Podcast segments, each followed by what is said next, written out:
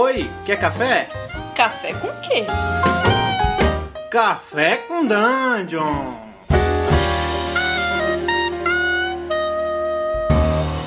Bom dia, amigos do Regra da Casa. Estamos aqui pra, com mais um Café com Dungeon. Eu sou a manhã com muito RPG. Meu nome é Rafael Balp. Hoje eu tô aqui bebendo um café com leite, que eu arreguei. Tô leve, tô começando o dia aqui, tentando dar uma, dar uma volta por cima, aqui com meu estômago depauperado de café. E hoje eu tô recebendo aqui o Diego Bacinello, do Câmara Obscura, nosso parceiraço, que tá de volta aí para trazer mais um sistema doidão. Bom dia, Diego. E aí, galera, bom dia. Eu tô aqui tomando o meu chá de LSD com borboletas azuis. Porque hoje a Ixi, Maria. psicodelia vai ser pesado. Mas se prepara, mano. Deve ter gente aí que já tá bebendo leite aí é, só, pra, só pra rebater aí esse ácido. Cara, você você tá trazendo aqui pra gente conhecer o Indie Hack, né? Você jogou no teu canal o Indie Hack. Eu sempre tive curiosidade dele, porque eu gosto desses jogos do dele que, que tem a ver com hack, né? O Black Hack, ou tem vários hacks desses que são interessantes e, e- e o Indie Hack parece que é o mais doidão de todos, né? A encarnação mais alucinada dos hacks. Pra quem não conhece, a gente já fez um episódio aqui sobre o Black Hack, então você pode dar uma olhada, é, pode ouvir ele aí lá atrás, pode voltar, procurar aí você vai achar. E também a gente vai falar agora sobre o Indie Hack, cara. O que, que, que é o Indie Hack? Cara, o Indie Hack, ele é um. uma maravilha, na minha opinião, que não tem absolutamente nada a ver com as coisas que o autor diz é, da qual ele surgiu, que é o Black Hack e o Power by the Apocalypse. Na minha opinião, é, ele tá se é, subestimando, porque ele criou uma coisa muito, muito, muito nova e que não tem absolutamente nada a ver com aquilo. Talvez pela simplicidade, talvez ah, ah, pelo espírito, sim. Mas em relação a sistema e em como o jogo É acontece, outra coisa, né? é, mas é absolutamente outra coisa, não é pouco, é muito. É, é uma coisa mais. Eu, eu, eu acho que você falou tudo, é uma parada espiritual, né? Exatamente, é uma parada que é, lembra o espírito, que evoca o espírito, mas que não necessariamente é exatamente aquilo que não é mais um retroclone, não é mais um, um jogo SR, é outra coisa. Pra quem não sabe, o Black Hack. Ele, ele é um jogo que ele é, é um jogo muito enxuto. É, ele é OSR demais. Ele tem todos. Ele é feito para ser jogado de acordo com todos os preceitos da Old School Renaissance, né? O jogo Old School. E ele é muito simples. Ele, a carcaça dele é muito simples. É fácil você mexer nele. É fácil você hackear. E não à toa ele tem uma comunidade no Brasil muito grande que hackeia ele de várias formas e faz vários hacks diferentes. Mas o Indie Hack, no caso, ele, ele realmente transcendeu. É, como é que é? é, a primeira coisa que você acha que tem de diferentão que o cara que, que vai atrás lá do achando que é um back hack vai perceber? Cara, a primeira coisa que ele vai perceber é que todas as rolagens, qualquer e toda rolagem, pode mudar o jogo da água pro vinho, a qualquer momento. Isso vai depender totalmente da criatividade dos jogadores. Uhum. Então, E- e- pode falar. Porque, tipo, o que, o que exatamente é, faz isso acontecer? Porque, assim, genericamente falando, né, to- to- todo- toda rolagem que a gente faz no RPG, na teoria é para poder fazer mudar o jogo de alguma forma. Agora, o que, que no Indie Hack acontece que tem essa. que, ele extrapola o que normalmente acontece nos RPGs? Porque eu já vi cada coisa aí, cara. Então, cara, o, o Dandy Hack, ele. As rolagens do Dandy Hack, eles, elas te jogam é, para uma tabelinha que vai te dar os detalhes que você vai ter para pôr em uma cena, tá? As rolagens do Dandy Hack são bem simples. É só os jogadores rolam. O mestre não rola, não rola dado. E os jogadores rolam um dado branco e um dado preto. Né? Ou, na verdade, pode ser um dado branco e dois dados pretos em algumas circunstâncias. Tá? Esse dado branco é o dado do mestre. O dado preto é o dado do jogador. São dois D6. Tá? Ah, o jogo, o jogo ele tem uma ele tem uma latitude muito pequenininha, assim. ah, ele não ele não foi feito, apesar de eu estar usando ele para uma campanha, ele não foi feito para grandes campanhas, né? Pelo menos ah, da onde, até onde eu entendi da alma dele. Então, digamos que você vai fazer uma rolagem contra um Goblin, tá? Esse Goblin, o mestre vai lá e define que esse Goblin, ele é um... Ele é uma criatura que tem poder menos um. Tá? Uhum. Isso já, vocês já vão entender essa, essa, a- como entra o número aí. E você vai usar um dos seus três stats, um dos seus três, das suas três ah, habilidades, atributos, perdão, dos três atributos para rolar contra esse Goblin. Os atributos que tem são brutalidade, precisão e perspicácia. Tá. Então você tá tentando bater no Goblin, e você tem lá dois de brutalidade. Você vai rolar o seu dado preto com mais dois. E o Goblin vai rolar o dado branco com menos um. Você rola os dois dados. Digamos que no, no dado do Goblin deu 4, o que dá um 3. E no seu deu um 5, o que dá um 6. Uhum. Essa diferença de 3 pontos permite que você co- coloque um detalhe forte e um detalhe de cena no jogo. O detalhe forte são de- detalhes fortes são detalhes que colocam coisas em jogo, que é, fazem com que coisas é, existam ali. E detalhes de cena, eles qualificam essas coisas. Pra você dar dano, por exemplo, nesse Goblin, você usa o seu detalhe forte. Então você fala assim, mestre, com a minha espada eu dei de lado e pega no peito dele e ele é jogado longe. E com o meu detalhe de cena, eu digo que quando ele é jogado longe, ele bate numa árvore cheia de espinhos e fica preso lá. Uhum. Né? E, bom, E isso- o jogo vai acontecendo assim. Pode falar. É, isso, isso de alguma forma tem, tem alguma influência de, de Dungeon Worlds, essa coisa da alguma granularidade, alguma coisa assim? Cara, a granularidade que tem Dungeon World é que eles, eles colocaram pros personagens algumas perguntas que definem o seu personagem e relacionamento ah, que entra no jogo também. Você tem relacionamentos com outros personagens e você pode usar esses relacionamentos como forma de ter dados é, de vantagem ou desvantagem para aquele, aquele outro personagem.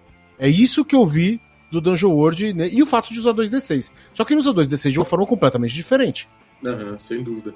É, Bom, parece muito doido, cara. Agora, on- onde é que o bagulho fica, fica mais insano? Onde é que mora toda essa, essa psicodelia forte do jogo? Eu vou explicar com a mesma com o mesmo resultado. Você tirou 3, o Goblin tirou 3 e você e o, e o, e o jogador lá tirou 2. Tirou. se- Tem 6, então tem 3 de diferença. Ele fala assim, mestre, o meu detalhe forte é que nesse momento abre uma fenda no chão. Tem um terremoto e abre uma fenda no chão. E com o meu detalhe de cena, eu vou dizer que lá de dentro só uma luz com uma cantoria de sereias. Isso Você é pode fazer. completamente prerrogativo do jogador falar isso. Completamente prerrogativo do jogador falar isso.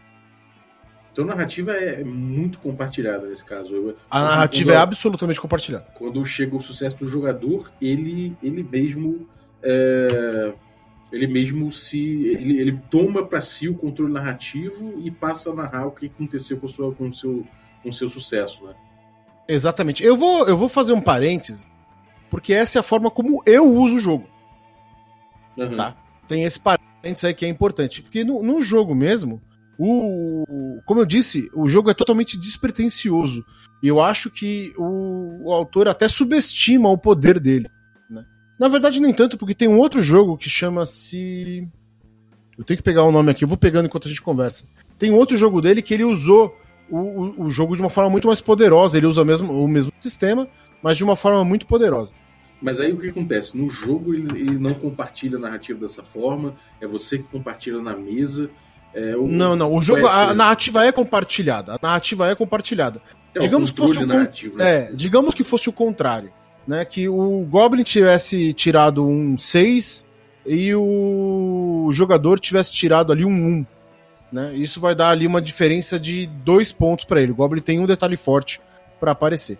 O mestre é, usa isso não pro Goblin bater nele, mas pra aparecer outro Goblin. Aham. né? Ou ele usa de outra forma, de forma mais psicodélica ainda. Ele diz que na, naquele momento seria desonesto, por exemplo, mudar aquele Goblin pra falar que esse Goblin tem magia, tá? Mas eu posso fazer com que esse detalhe forte seja que a estátua que tá atrás deles, que é a estátua de uma, de uma ave grande com um corpo gordo de, de hipopótamo, abre a boca e brilha os olhos. E- Saca? Eu vou jogando a narrativa pra frente usando esses detalhes que eu vou conseguindo. E tem parâmetros para quanto você pode viajar, quanto que não pode, ou isso é livre total? É totalmente livre. Como eu disse, o jogo, o jogo ele é completamente. Ele é completamente. é, Ele se- o jogo se subestima. né? Então, no final aqui, existe até um exemplo de aventura onde o o que ele escreveu é tudo muito simplesinho. Então, ah, eu pego o meu, o meu detalhe forte e dou dano. Ah, mas eu, o, o mestre ficou com dois detalhes fortes, ele faz aparecer outros dois esqueletos. E tudo muito assim. Mas quando você percebe, quando você olha pro jogo e você vê as possibilidades dele, é, não tem como você não abusar disso de uma forma boa.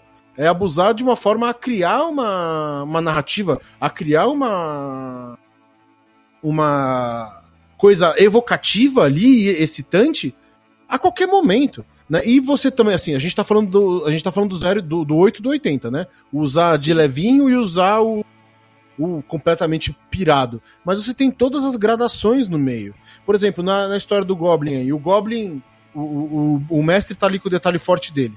Ele pode colocar que quando o, o, o cara bateu, o Goblin correu, é, pulou pra trás pra escapar da espada, ele bate com as costas um- em, uma, em um dos andaimes que tem ali na cena, cai uma caixa cheia de escorpiões. Uhum. Tá? A caixa estoura e fica cheia de escorpião no chão. Saca?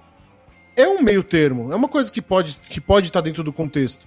Né? Isso vai depender muito de como, de com quem você está jogando, como vocês gostam de jogar e como vocês querem que o jogo aconteça. E, cara, tem uma coisa que, é, que tem no jogo que são umas tags, né? Você, você é ferido, por exemplo, quando você toma alguma, sei lá, acontece alguma coisa que vai te deixar com uma condição é, diferente, você vai acu- acumulando umas tags, né? Você vai acumulando umas etiquetas. que Você, vai acumulando cicatrizes. cicatrizes. Como é que é esse Cicatrizes. esquema? A cicatriz é o, é o XP do jogo. Conforme você vai acumulando cicatrizes, né? Conforme você vai. O jogo é extremamente mortal. Tá? Ele pode ser realmente muito mortal. É, dá uma- numa luta igualitária dá pra matar um personagem. E ele tem um mini, um mini cenário que quando a pessoa morre, vem. São a- três mulheres que são as deusas do, do lugar. Né? E elas te dão uma segunda chance para você voltar. Mas aí você tem uma missão que elas te dão. Saca? É, as- esses, esses poderes. No livrinho, eu que diagramei o livro, não tô achando aqui, ó. Tem, é a criança, a mãe e a velha. Né? A criança gosta de brincar, a mãe gosta de justiça e a velha gosta de, de caos. né? E você tem até uma tabelinha que você rola aqui pra saber qual que é a. Qual da. A, na verdade, a mãe, a criança, a mãe é anciã. Qual que é a, a dessas, desses poderes, né, dessas deusas, que vai ter a tua atenção quando você morre. Então, na verdade, o jogo é jogado de uma forma que, se você morrer, dentro desse cenário que vem no livrinho, você pode voltar com uma missão dessas deusas. Sabe? Então ele, já, ele, ele também ele, ele se subestima de um lado, mas ele também tem uma, um, um cenário ah, muito rico já de ressurreição, por exemplo, né? Que você. Por onde você vai jogando, né? Que, pra fazer com que o jogo continue.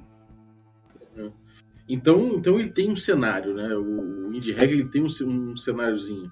Tem, ele tem um cenáriozinho. Ele não, ele não vem escrito no livro, mas ele assume que é um cenário de, de aventura medieval, um aventura sorcery, né? E você tem classes, né? Você tem o caçador, você tem o elementalista, o exorcista, o forasteiro, o ocultista, o trapaceiro e o veterano, né? E esses ah, ah, esse- essas classes, ele- elas vêm com detalhes positivos que definem ela. Né? Uhum. É, e é muito fácil você fazer classes novas. Pra você ter uma ideia, no nosso jogo, no Hackeando da Indie Hack, eu fiz uma classe de hold. Saca? Eu, eu fiz uma classe de. é, é, é, Charmer, né? De encantador, eu fiz uma classe de ilusionista. Tudo isso sentando e escrevendo rapidinho.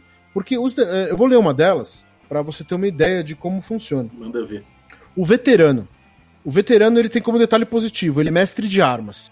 Então ele sabe usar todas as armas e armaduras que tem no jogo, porque isso são limitações que tem. Por exemplo, o ocultista não sabe usar arma. Uhum. O ocultista não usa arma. Por outro lado, o ocultista tem um feitiço que ele consegue dar dano à distância uh, usando o feitiço dele. E aí a parte estética vai de cada um. Se, é, se, ele, se ele reza e a pessoa. Uh, e aparece um fogo que queima a pessoa, ou se ele olha para a pessoa e a pessoa começa a se sufocar, ou se ele fala palavras e morcegos de sombras aparecem atacando a pessoa, é de cada jogador. Né? O que o texto diz é, é sombra da anciã, teste de precisão. Detalhes podem ser usados para causar dano a inimigos que estejam perto ou longe. Ponto. É isso. Ah, entendi. Todo o resto da interpretação é do mestre e dos jogadores. Mas voltando aqui ao, ao veterano, o veterano tem uma habilidade chamada cortar através dos inimigos. Sempre que ele estiver em inferioridade numérica enfrent ou enfrentando um enxame, ele tem o dobro de detalhes que ele consegue na rolagem. Então, se ele conseguiu um detalhe forte, ele tem dois. Se ele conseguiu dois detalhes fortes, ele tem quatro. Isso para dar dano. Né? É uma dentro do jogo isso é uma coisa bastante grande, né? E outra que ele pode usar o escudo dele para tomar todo o dano dele no round e destruir o escudo. Então, é... são pequenas coisas que usam esses detalhes como combustível para funcionar. Uhum. Pô, é muito doido, né, cara? Ele, ele, ele roda numa velocidade alucinante também. Nossa, é alucinante, cara. É alucinante. E conforme você vai passando de. Você vai ganhando.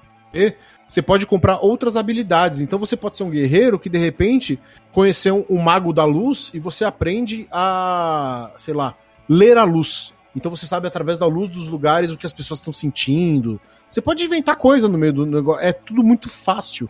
E muito, você tem que estar disposto a inventar, né? Você tem que estar disposto a jogar um jogo que não tem as bordas muito definidas mas se você é, entrar nessa proposta, seus jogadores também, velho, a viagem pode ir para qualquer lugar.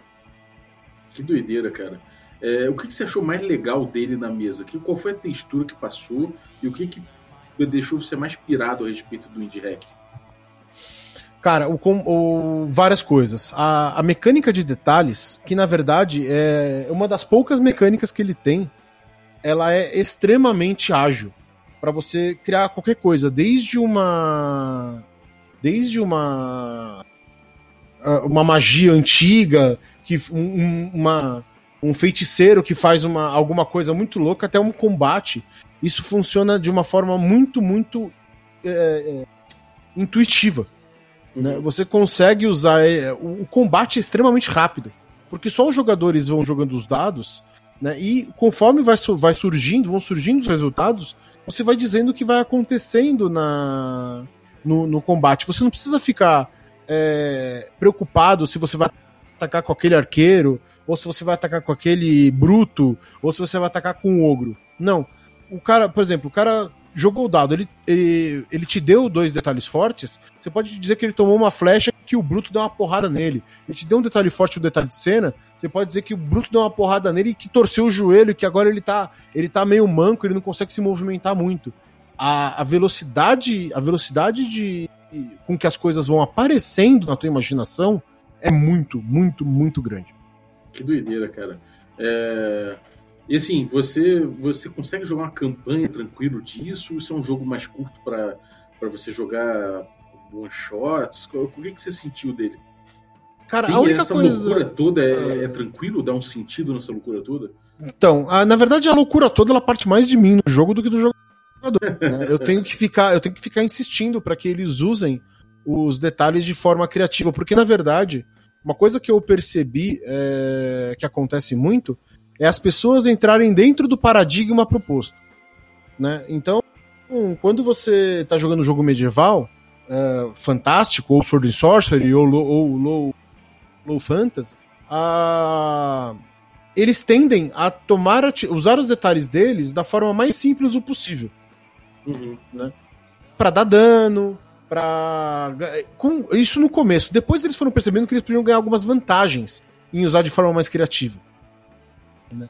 Então a coisa começou a dar uma escalonada nessa, nessa, né, nesse uso criativo dos detalhes. A gente está na nossa campanha, segunda-feira. Bom, eu não sei quando vai pro ar isso aqui, mas a gente vai pro 13 terceiro episódio da nossa campanha de Hackeando Dandy Hack. Então, já é bastante coisa. É, bastante coisa. A única, única limitação que eu senti nele é justamente a latitude que ele tem de poder. Né? Você, em geral, os personagens, os stats vão só até mais três, né? E o mestre, o, dentro do livro que ele propõe, ele propõe que o mestre só dê dificuldades até mais três para os jogadores, né? Uhum. Então, de um Goblin que tem menos um até um dragão que teria mais três, você tem uma, um espaço muito pequeno, uma distância muito pequena de poder, né? E de certa não... forma é mais difícil ter um contraste, né? Exatamente, você tem muito pouco contraste. E é muito. Isso te limita, porque se você for imaginar que você vai falar, vou criar um dragão mais seis, né? Você, o, o cara rolando um D6 contra o outro, ele praticamente nunca vai conseguir detalhe em relação àquele dragão. Né? Então, é, esse, esse foi o único limite que eu achei. Que eu já tô achando formas de.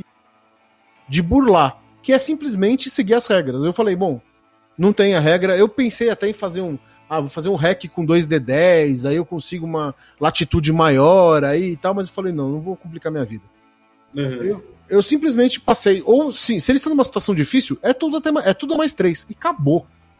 Saca? Uhum. E, só que eles também são muito fortes. Né? O, os personagens têm, têm os stats que eles usam, mais dois, mais um, um deles tem mais três.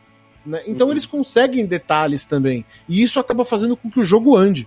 Né? Então, por enquanto, tá, tá rolando. Eu tenho dado XP para eles, eles estão gastando esse XP comprando coisas, né? Vamos ver até a hora que eu vou ver a, até onde esse gargalo vai. Onde chegar nesse gargalo, aí eu meto um hack e falo, bom, agora a gente joga 2D10 e tem aí uma distância maior pra gente fazer as coisas.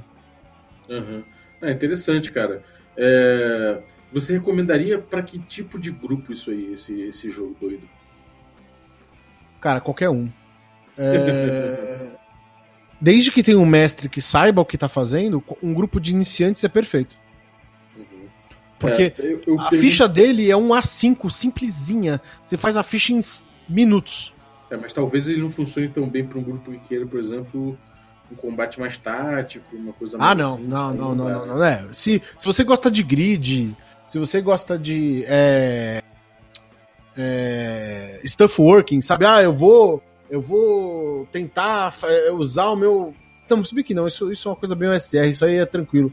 Mas se você realmente gosta de coisa tática, estratégica, é, não vai dar certo. É uma coisa, é para ser uma coisa muito mais ima né? imaginada. Não, o combate pode até ser um combate normal no meio de uma clareira, com uns, umas flechas, umas pessoas se degladiando com espadas e martelos. Pode ser, não tem problema. Mas vai ter que ser tudo na cabeça, porque não faz muito sentido você usar grid para uma coisa que você vai usar, na, usar detalhes para mudar a narrativa. Lógico, lógico. Você, aquilo ali pode, pode ir pro Bereléu no segundo seguinte, né? Num segundo, segundo seguinte. Se você se liberar do grid, você, na verdade, tem o oposto disso, né? E não vai pro Beleléu nunca, porque você pode simplesmente é, mudar pequenas coisas da narrativa e fazer ela funcionar de uma forma extremamente fluida. É, bem interessante. E Mas fora. Eu, ah. Fora que, assim, é um livro de 40 páginas, né? É um livro a 5 de 40 páginas. Né? É, tipo, ele é extremamente sucinto, extremamente simples. Então. É, isso é uma tradição dos do hacks, né, cara? É. Muito bom. E, bom, onde é que a galera encontra a tua, tua mesa desse jogo? Onde é que a galera pode verificar o gameplay, já que você tem várias sessões do jogo? Onde é que a galera te encontra? Bom, a galera vai me encontrar na Câmara Obscura RPG. Os jogos estão no, todos no YouTube, na, no youtube.com barra Câmara Obscura RPG. Só procurar lá por Hackeando Dandy Hack. logo na página inicial tem uma playlist lá com todos os com todos os episódios aí, os, os 12 primeiros episódios que já foram, já estão lá. Cara, recomendo muito, cara, o canal dele. É, vários jogos doidos, todos trevosos. É, gente legal sempre participando, gente de, porra, de vários outros canais também sempre tá lá, cooperando e tal. Então, cara, é, chega lá que é muita coisa, é muito jogo legal e, e, a pegada é muito legal. A gente gosta muito do Diego Parceiraço nosso então a gente eventualmente, eh, a gente, quando tem mesa lá, a gente está um, a gente anuncia nas nossas redes sociais também. É, no mais, se você está ouvindo aí nossa essa stream na quarta-feira, a gente tem nossa stream presencial online de D&D quinta edição, nossa campanha Magic Punk, e você consegue encontrar detalhes sobre o cenário que a gente está criando no nosso Medium, medium.com barra regra traço da traço casa. É... Além disso, às terças-feiras, a gente tem revezando aí Cult com Tertulione, Gustavo Tertulione, e Blades in the Dark, mestrado pelo Carlitos, que está chegando ao seu fim, e a gente vai substituir isso por outro jogo diferentão aí. Esses dois jogos eles não são presenciais, como o nosso D&D, mas eles são transmitidos via Roll20 também, é, e são muito legais. Você, além de tudo, pode achar todo esse material gravado no YouTube, no youtube.com.br regra da casa, junto com outros quadros que a gente tem outras produções de vídeo que são muito legais, tudo relativo a RPG, é, às vezes com comédia, às vezes a gente bebendo cerveja, falando lá de, de RPG também. E fica ligado que de vez em quando a gente vai, a gente marca uma cervejada aí com, com a galera da RPG e a gente anuncia no canal do Regra da Casa nas redes sociais. Então, se você quiser chegar um dia qualquer aí, beber uma cerveja falando de, de RPG em São Paulo, cola nas redes sociais que a gente avisa. Cola na nossa. Exatamente. Então, muito obrigado aí e até a próxima. Valeu, galera. Abração.